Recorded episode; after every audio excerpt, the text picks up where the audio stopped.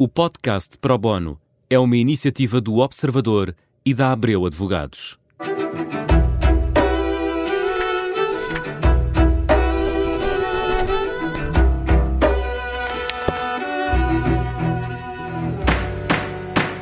Bem-vindos a mais um Pro Bono, agora que começamos a terceira temporada deste programa que ajuda a perceber o panorama jurídico em Portugal e hoje estamos com José Eduardo Martins, da Abreu Advogados, que nos vai ajudar a fazer outra coisa, vai nos ajudar a perceber o panorama europeu de uma daquelas diretivas que, tarda não tarda, eh, vão ser aplicadas em Portugal. Estamos a falar, José Eduardo Martins, de uma coisa complicada chamada Corporated uh, Sustainability, que é uma palavra muito difícil de dizer, Reporting Directive, mas vamos utilizar o, o, a sigla, não é? CSRD. Podemos Fixem utilizar isto. a sigla ou podemos falar português também. Que eu Então vamos falar um da diretiva. De, de stakeholders, da diretiva de reporte de sustentabilidade. Exatamente. As empresas vão ser obrigadas no seu relatório de gestão a incluir paulatinamente, já vamos falar de que empresas e quando, mas a incluir paulatinamente um reporte de O sustentabilidade. que é, que é isso? Esse...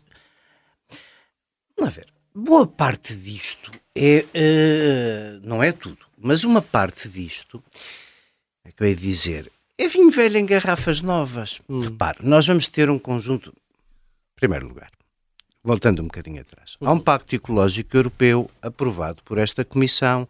Tem um conjunto de objetivos e princípios e um conjunto de instrumentos para se cumprir, e a Comissão tem, em geral, vindo a cumprir. Já a lei do clima, do que se trata aqui é de fazer uma tenaz, uma espécie de tenaz que entre as obrigações de reporte aperfeiçoadas, as obrigações criadas a alguns aos produtos financeiros dirigidos à, à promoção da sustentabilidade, na conjugação das duas, já há uma diretiva nova também que impõe aos produtos financeiros um conjunto de obrigações em matéria de sustentabilidade. Há agora esta diretiva de reporte. As empresas de antes já faziam, tinham que fazer um reporte, tinham que fazer o seu relatório de gestão. O seu relatório de gestão Mas que não era, não era não tinha um conjunto. Não, era obrigatório para um conjunto de coisas. Por exemplo, as normas do direito de trabalho. O que é que é? Isto é incorporar no relatório de sustentabilidade das normas DSG. O que é que é essa famosa sigla? São as componentes ambientais, a componente social, que é no fundo a relação com os trabalhadores, a relação com os fornecedores, a relação os com os parceiros, Uhum. os stakeholders. Eh, e depois há a governação, a governação propriamente dita da ambiente, empresa. O que é que uma empresa. Vamos supor, vamos dar aqui um exemplo do observador. O, o que- qual é o reporte do observador no que diz respeito à sustentabilidade? O, observ- o- o- o observador, eu creio que será uma pequena e média empresa Uhum. e, portanto, pode eh, ser apanhado no efeito dominó da relação com as empresas grandes. Não creio que seja o caso, mas, mas vamos lá ver. Para as pequenas e médias empresas, mesmo não havendo obrigações no imediato, as obrigações começam daqui a três ou quatro anos, Uhum. isso vai significar identificar em relação a um conjunto. A vossa produção de poluição e externalidades é pequena, mas existe. Claro. E, portanto, vocês vão ter, Reciclagem? Vão ter que evidenciar o que é que fazem aos resíduos, o que é que fazem para a economia circular, como é que gerem e gastam a vossa energia aqui. O que é que temos de responsabilidade social? Mas isso, e em termos de responsabilidade social, é um conjunto. Lá está, essa é a parte que eu digo que é um bocadinho vinho velho em garrafas novas, porque os direitos dos trabalhadores, imagino, já sejam aplicados aqui no Com Observador, ah, mas não é só direitos não são trabalhadores. aplicados em todo lado, não é? Certo, mas apesar de tudo há um conjunto de legislação que é obrigatória, a Interna, não não é? discriminação, não, na- nacional, Nacional, interna E, e- e coisas que pá, derivam de, de- de conquistas antigas, Claro, não é? claro. E, e essas têm que, no fundo, garantir que estão todas mais ou menos a ser cumpridas. essa. Já o, e o tema ambiente também é, excetuando a área mais fluida das eh, alterações climáticas, em que, sobretudo, o que é que esta diretiva, esta diretiva tem aqui, não, não misturando assuntos, vai obrigar aqui, vai obrigar a que as mais empresas façam mais reporte. Esta diretiva não está ainda transposta para o ordenamento jurídico português, mas, há, mas ou Entra seja, não é aplicável. de 2024. É tudo verdade, mas não é aplicável diretamente a, a diretiva. Isso é uma coisa. Ontem, seja, ontem, ontem vai dizia um amigo meu a falta que os ingleses nos fazem no Parlamento Europeu. Porque esta diretiva, para nós não andarmos a passo caracol, porque normalmente os países têm algum atraso na transposição das diretivas, Portugal isso acontece muitas vezes, o, o que é que esta Comissão prevê? Prevê delegar na Comissão a competência para praticar atos delegados, entre os quais um regulamento que concretiza as novas 12 normas que têm que ser descritas no relatório de sustentabilidade anexo ao relatório de gestão. Essas 12 normas, essas 12 normas têm que lá estar. Têm que lá estar. São cinco de ambiente, duas gerais, cinco de ambiente, quatro sociais, uma governamental.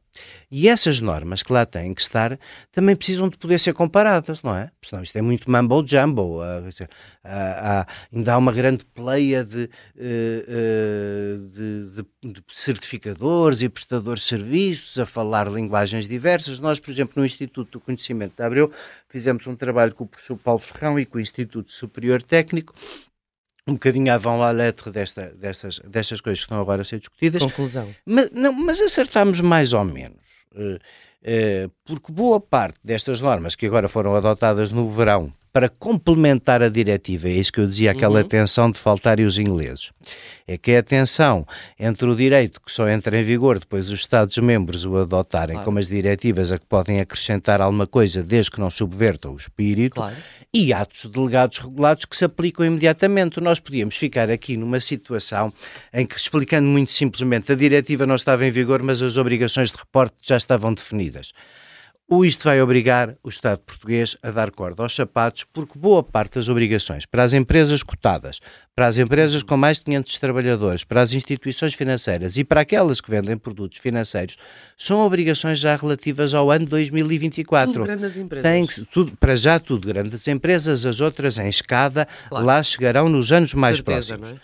Mas para já, para as grandes empresas, uh, uh, além de, lá está, a maior parte dos reportes, eu diria, sociais, há coisas mais ou menos garantidas, embora haja Sim, outras que mas... se avaliam e que são diferentes empresa a empresa, como os acordos de mas concertação social.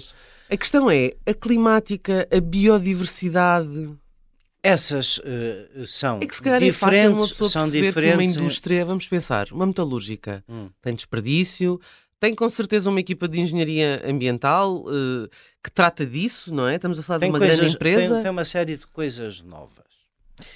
Que é assim, uma grande empresa já está, em princípio, abrangida, uma grande empresa estará sempre, por uma diretiva muito mais antiga, de 1997, que é a Diretiva do Controlo Integrado da Poluição. Se tiver uma metalúrgica uh, muito grande, uma têxtil, uma corticeira, uma têxtil, uma corticeira, uma cimenteira, Sim. já tem uma coisa que até pode, todos os portugueses podem consultar online no site da Agência Portuguesa do Ambiente, que é uma licença ambiental. E essa licença ambiental é uma maneira é de tratar pública, é uma maneira de tratar integradamente todas as externalidades, a poluição, para explicar mais certo. depressa, da empresa e, e, e, por exemplo, se for uma cimenteira com instalações de combustão superiores a, a um determinado valor, valor, está incluída também noutra coisa que diz respeito às alterações climáticas, que é o único instrumento de mercado que sobreviveu à falência de Kyoto, que é o comércio europeu de licenças de emissão, por exemplo, a Cécil, a Simpor, as centrais de ciclo combinado, todos os anos agora, têm um mecanismo que vai sendo ajustado e ano a ano vão tendo menos licenças gratuitas, mais obrigação de comprar licenças de carbono. Por isso é que eu digo, há uma parte do ambiente que é nova, há uma parte para as grandes empresas que não é porque já tinham que o fazer. Boa Se parte disto já tinha que ser não feito. tinham que o fazer e, portanto, isto é uma diretiva comunitária. Ah, sim, isto vai ser. Isto, à Hungria, isto, isto, à Polónia, se claro, calhar, não é? Claro. À Letónia, e, Estónia, e outra coisa, e esses países, apesar de, de ter havido um certo colapso antes da entrada na União Europeia uhum. e depois da queda do muro de Berlim, com a entrada na União Europeia, com este infelizmente, este, infelizmente não, felizmente, este, eu só digo infelizmente na nossa comparação de Portugal com os outros, porque, porque, porque o bom dos outros é bom para todos. É em princípio, e o mal dos outros a alegria dos tolos, dizia o meu pai. Mas, hum, mas o que é que é uh, assim aquilo que em Portugal custa mais? Ainda termos poucas empresas que tenham estas obrigações. Claro. Sabe? Porque. Quanto uh, mais melhor, não é? Quanto mais melhor. A questão é que Quanto mais seremos um país mais rico, seremos um país mais sustentável e, sobretudo, de todo este pacote da sustentabilidade nas finanças, lá está, que se vai obrigatório, que vai mudar comportamentos nas empresas, reportar, ter a obrigação de fazer, uh, uh, de executar, fazer, agora sou eu que não encontro a palavra portuguesa, de, de cumprir uh, uma determinada norma ou não a cumprir e ter que explicar porquê, dizer que aquela matéria é aplicável à sua vida ou não é, uhum. ter que o avaliar por um duplo critério de materialidade que vai para lá do impacto nas pessoas e no meio, no impacto na própria sustentabilidade financeira da empresa. Tudo isto é um novo paradigma que contribui para que a a Europa continua a ser manifestamente o bloco mais avançado em uhum. termos de conquistas ambientais. Mas também outra coisa, se me permite dizer, a terminar, que eu acho que não é inocente e que deve acontecer. As pessoas retiraram do falhanço dos primeiros instrumentos e muito disto parece que chega atrasado, mas, mas, chega atrasado porque a consciência pública só agora é que tem a dimensão que tem, quando em 1991 se sabia praticamente tudo o que sabe hoje das alterações climáticas, a maior parte das pessoas não escreviam artigos nos jornais a dizer que isto era muito importante, nem havia um conjunto de jovens suficientemente esclarecidos para fazer pressão sobre os políticos para fazerem regulamentação, avançarem, criarem estas obrigações. Eu lembro que na década de 90 já havia piadas sobre lacas e... Já havia, mas, mas lá está, Aerossóis. o caminho do ambiente foi-se fazendo aos poucos e foi-se até fazendo rapidamente. Agora, o que é que isto significa tudo, tal como o comércio europeu de licenças de emissão?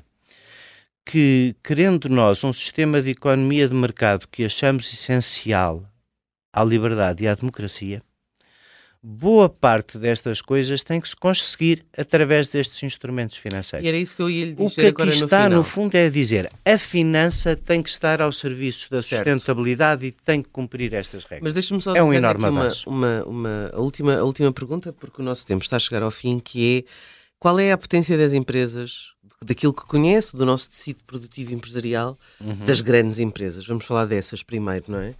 Qual é, dessas para já, as outras ainda demorará, falaremos nelas noutro programa, com certeza. Essas grandes empresas um, estão preparadas para isto? Já faziam parte do report? Isto não será complicado? Não.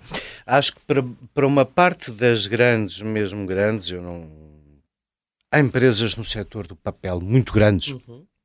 que fazem um trabalho de proteção dos serviços da biodiversidade mal uhum. conhecido, mal divulgado. Mas que Temos a têxtil.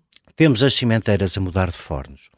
Temos muita distribuição a procurar melhorar o impacto da logística, que é um duplo ganho em emissões e é o duplo ganho em rentabilidade. E, e, mesmo, por exemplo, as mudanças de fornos para fornos muito menos emissores na indústria que ainda os tem, como a cimento e a cal, por exemplo, e que já estão a acontecer. Já estão a acontecer. Uh, por moto próprio, sem por diretiva. Moto, por moto próprio. As nossas grandes empresas não são, eu diria que boa parte das nossas instituições financeiras estão mais atrasadas que as nossas grandes empresas. Quando fala em instituições As... financeiras, está a falar em. Estou a falar dos bancos CMVM? e estou a falar de quem faz uh, produtos financeiros. Uhum. A análise do risco vai passar a ter que ser integrada com rigor nos produtos financeiros há bancos que, por fazerem parte de quase de cadeias europeias, Mas quais têm. são as externalidades de um banco? Não, Papel? o banco para emprestar dinheiro tem que. Não, não, é, não é isso que eu estou a falar. Ah. O banco para emprestar dinheiro tem que ser capaz de avaliar, ter produtos que cumpram a matriz de risco e avaliar a matriz de risco dos clientes. Ah, nesta diretiva também? Sim, não, na diretiva dos serviços financeiros. Ah, ok. Mas as duas coisas fazem parte do mesmo, do mesmo pacote, pacote. Está okay, a ver? Okay. Eu, eu, há um ano atrás, dizia-me uma administradora de um banco: sabe que ainda não há exatamente dinheiro mais barato para fazer estas coisas. Eu disse: pois, mas com as obrigações de reporte e com as obrigações relativas aos novos produtos, em breve haverá dinheiro mais caro para quem não cumprir estas coisas. E isso também Portanto, é um incentivo. Tem, o dinheiro tem que aparecer. O dinheiro vai aparecer e, e aqui. Eh, porque qual, é, qual é o estímulo? Mas há o multas, estímulo... há penalizações, há ah, etc, etc. E o estímulo aqui, basicamente, é que a finança e as empresas se juntem para financiar coisas Sim. que tenham menos impacto sobre as pessoas e sobre as próprias empresas. E isso, e isso per si já é a responsabilidade social dessas empresas, não é? Ah, claro que é. José Eduardo Martins, muito obrigada. Nós voltamos para a semana um com prazer. outro Pro Bono. Uh, até lá.